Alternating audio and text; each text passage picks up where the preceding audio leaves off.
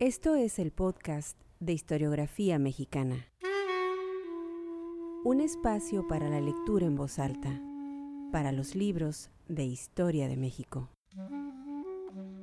Conduce Pedro César Beas.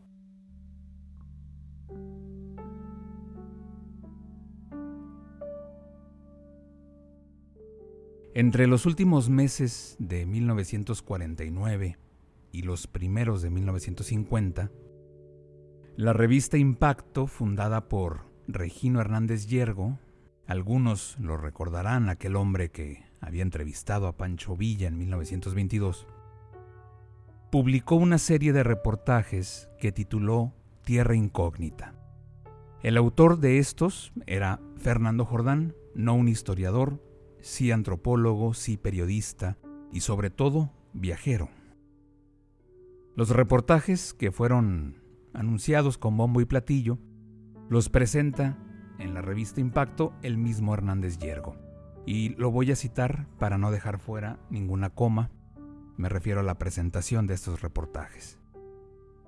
Con el título general de Baja California, Tierra Incógnita, Impacto inicia la publicación de una serie de reportajes sobre la región más interesante y desconocida de México, Baja California, marchando sobre las rutas de la lejana península, en jeep, a pie o a caballo, cumple su misión periodística nuestro redactor fotógrafo, Fernando Jordán, cuya especialización dentro del terreno periodístico parece ser la de llevar a cabo expediciones, divulgando todas las bellezas y los problemas de la patria. Hasta ahí la introducción de Hernández Yergo. Jordán, como pueden ver, no era un improvisado. Pertenece tal vez a la última generación de periodistas viajeros que presentaban su trabajo, sus investigaciones, entre comillas, descubrimientos en la prensa escrita, en las publicaciones periódicas, en los semanarios. Lo hacían por entregas, muy al estilo decimonónico.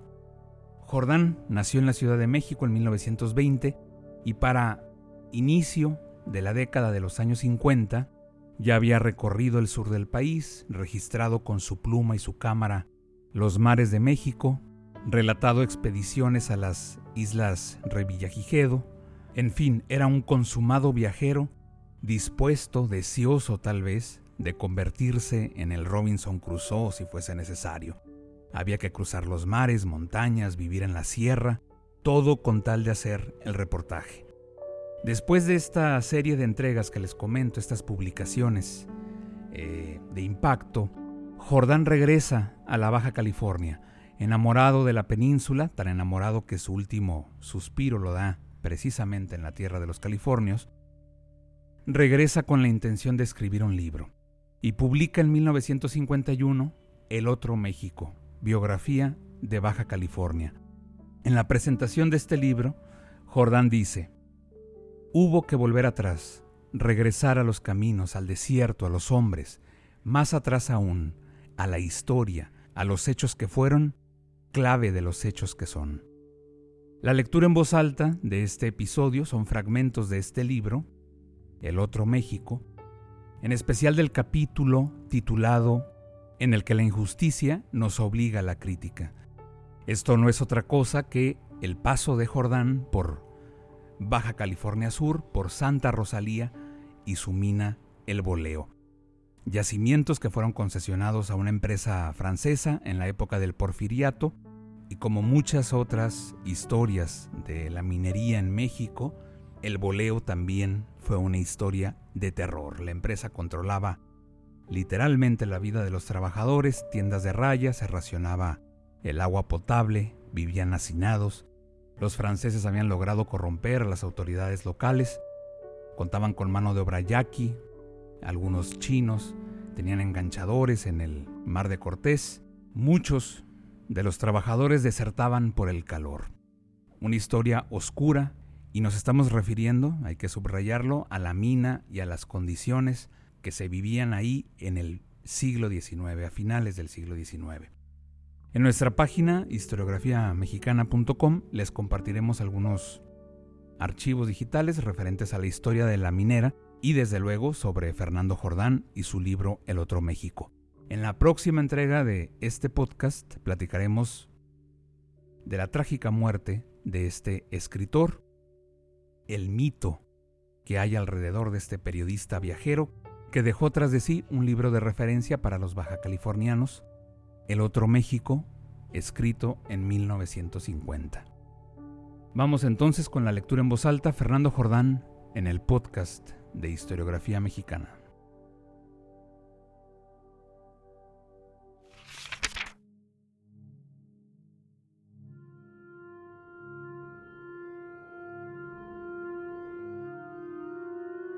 Antes de San Ignacio, antes de El Arco, todavía antes de Punta Prieta, ya desde el mismo centro de lo que hemos llamado la tierra de nadie, empiezan a escucharse de labios de los hombres largas historias sombrías y dolorosas sobre la formación y vida del pueblo más industrioso de Baja California, Santa Rosalía.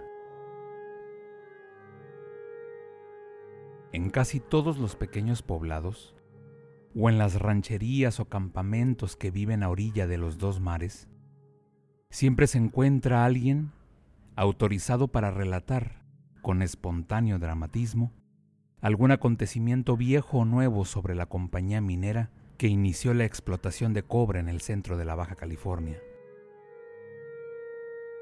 Todas esas historias tienen como argumento la ambición, el crimen y el fraude. Todas ellas ilustran, con un vergonzoso ejemplo, la desgarrada realidad de la minería en México. Al llegar a las cercanías de Santa Rosalía, ya no se escuchan relatos de esa índole, y eso significa que se ha llegado a la zona donde el boleo SA controla no solo las entrañas de la tierra, sino incluso las entrañas de los hombres.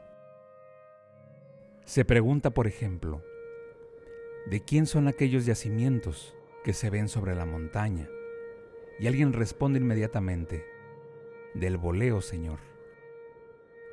Y aquel ganado que van arreando esos vaqueros, del voleo, Señor. Y aquella finca que se levanta solitaria en la llanura, del voleo, Señor. Y aquella hacienda, y aquellas minas, y aquellas casas, y aquellos hombres, la respuesta siempre es la misma del voleo.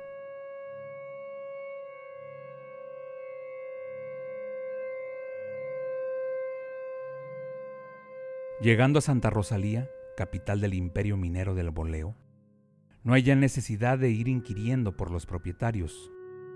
Todo, absolutamente todo, el terreno que da asiento a la ciudad, la iglesia, las casas de los siete mil habitantes, la fundición, el astillero, el puerto, la fábrica de hielo, la empacadora de productos de mar, la panadería y el tiempo que marcan los silbatos de talleres son propiedad exclusiva e inalienable del Boleo SA.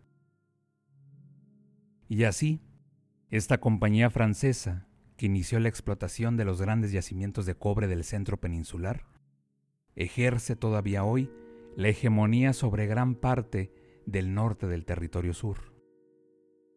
Su voluntad, ejercida para defender y mantener sus intereses económicos, es ley entre el paralelo 28 y el 27, y desde el Pacífico hasta el Golfo de California. A 65 años de su fundación, el imperio originalmente francés y ahora franco-mexicano sigue manteniendo su autonomía. La explotación del cobre se inició con mano de obra yaqui. De la costa sonorense fueron importados cientos de indios que fueron los primeros esclavos de los técnicos y capataces franceses. Posteriormente, con el auge de la compañía, los hombres de los pueblos del norte y sur de Santa Rosalía empezaron a emigrar para servir a el boleo. Mulegé, el siguiente pueblo al sur, perdió con el boleo no solo hombres, sino hasta el propio nombre. Originalmente se llamaba Santa Rosalía de Mulegé, pero los franceses se llevaron para la región minera, además de los trabajadores, la primera parte del nombre del pueblo, y ni unos ni otro fueron devueltos jamás.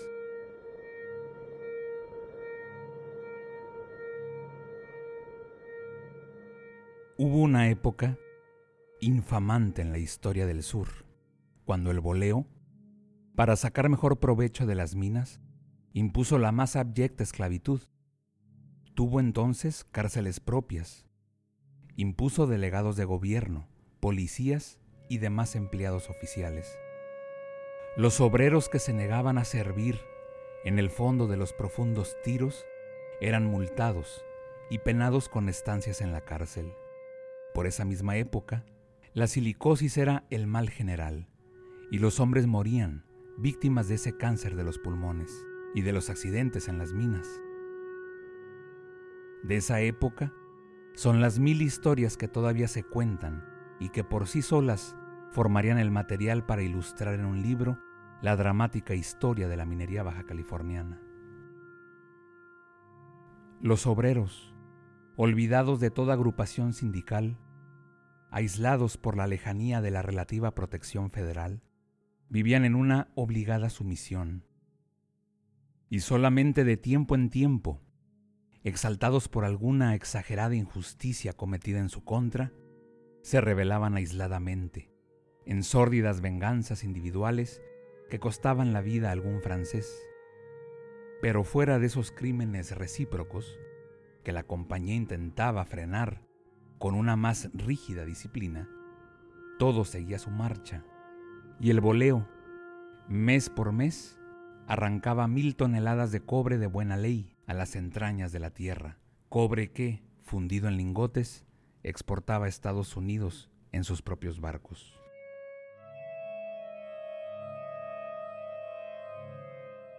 Santa Rosalía se divide, muy discriminatoriamente, en un pueblo y una aldea. El primero es la Hondonada México, donde se forman, dóciles, las mil casitas de madera, todas de igual estilo, ocupadas por los mineros y sus familias. La segunda es la Mesa Francia, donde se levantan las casas de los dirigentes franceses y mexicanos, las oficinas y el hotel particular de la compañía, exclusivo para los invitados de confianza. Desde la Mesa Francia se contempla a ojo de pájaro el pueblo minero, con su jardín, su escuela de hormigón, sus calles polvorientas, el hotel casi en ruinas y la bella iglesia de Santa Bárbara. Esta iglesia, de estilo europeo, es toda de metal y la adornan hermosos emplomados. Fue importada de Bélgica y pertenece, por supuesto, a la compañía minera. Al igual que China hace con los invasores, Baja California se apodera de los extranjeros, los subyuga y los asimila. La mayoría de los franceses traídos para dirigir técnicamente la explotación del cobre han terminado fundiéndose con la población mexicana. Hubo y sigue habiendo mestizaje, y de esa mezcla racial franco-mexicana ha nacido un buen porcentaje de la actual población baja californiana, nativa no de inmigración. Una población muy mexicana por su espíritu, de estupenda calidad humana y de una singular belleza física. Tal vez como una natural reacción contra la fealdad geográfica y la situación social y económica que prevalece, Santa Rosalía tiene un agradable carácter y es una fuente inagotable de alegría. La vida social en la hondanada México es terriblemente inquieta y estalla periódicamente en festivales y reuniones que culminan con baile. Es zona fabril y en ella se impone la ley seca, pero también es puerto y los contrabandos de licores no son ningún problema. Además, aunque eso faltara, la alegría del cachanilla no sufriría mengua, porque en sus habitantes es una natural característica. Esta alegría es la válvula de escape a los sinsabores de la realidad, la respuesta generosa, y por generosa muy baja californiana, al egoísmo que caracteriza a los emperadores del boleo.